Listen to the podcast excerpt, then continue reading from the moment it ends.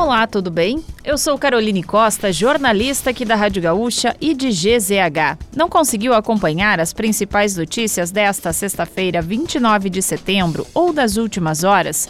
Não se preocupe, pois eu vou trazer aqui para você antes que o dia acabe, que é o nosso resumo diário de notícias do fim de tarde. Oferecimento correspondente Gaúcha Serrana Solar, a minha escolha certa. Após redução no nível do Guaíba, mais duas comportas de Porto Alegre foram reabertas nesta sexta-feira. Conforme o DEMAI das oito barreiras fechadas para conter avanço da inundação, seis já foram liberadas. Até a gravação deste episódio, havia previsão de mais uma comporta ser reaberta. Ainda não se sabe quando haverá normalização do portão 3, único que permanece fechado como medida de contenção. Os sacos de areia continuam no lado de dentro do cais.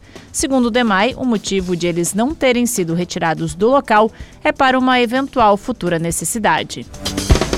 A Prefeitura Municipal de Porto Alegre orientou as empresas que operam transporte coletivo da cidade sobre o uso do ar-condicionado a partir da próxima segunda-feira.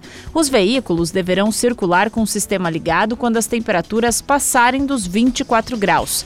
Até abril de 2023, entraram em operação 130 ônibus novos, número que deve chegar a 200 ao fim deste ano, todos já com sistema de ar-condicionado. Neste domingo acontecerá as eleições para conselheiros tutelares em todo o Brasil. Será a primeira vez que o pleito acontecerá em urnas eletrônicas. As urnas estarão abertas das 8 da manhã às 5 da tarde. Em Porto Alegre e outras localidades, é possível votar em até cinco candidatos ao Conselho Tutelar.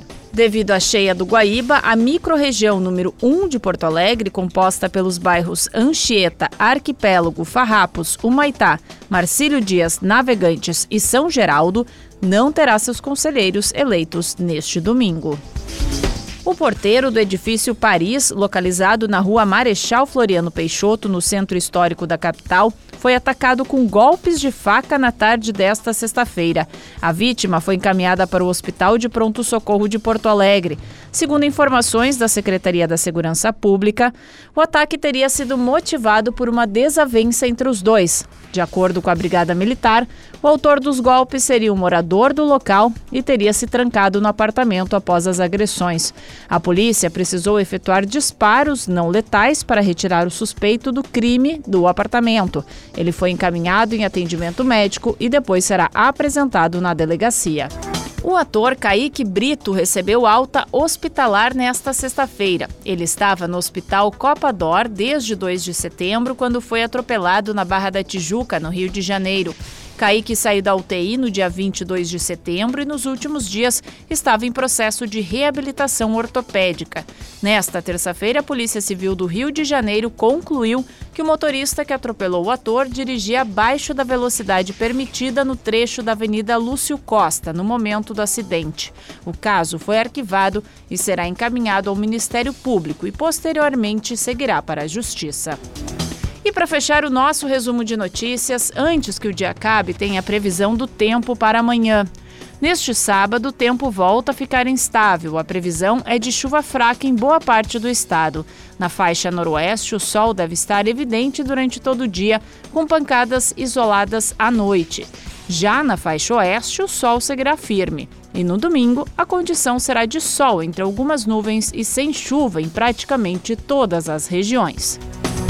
Se quiser saber mais sobre algum desses assuntos e muitos outros, além dos nossos colunistas, áudios, vídeos, é só acessar gzh.com.br ou o aplicativo de GZH. Segunda-feira a gente volta aqui antes que o dia acabe. Até lá e um bom fim de semana.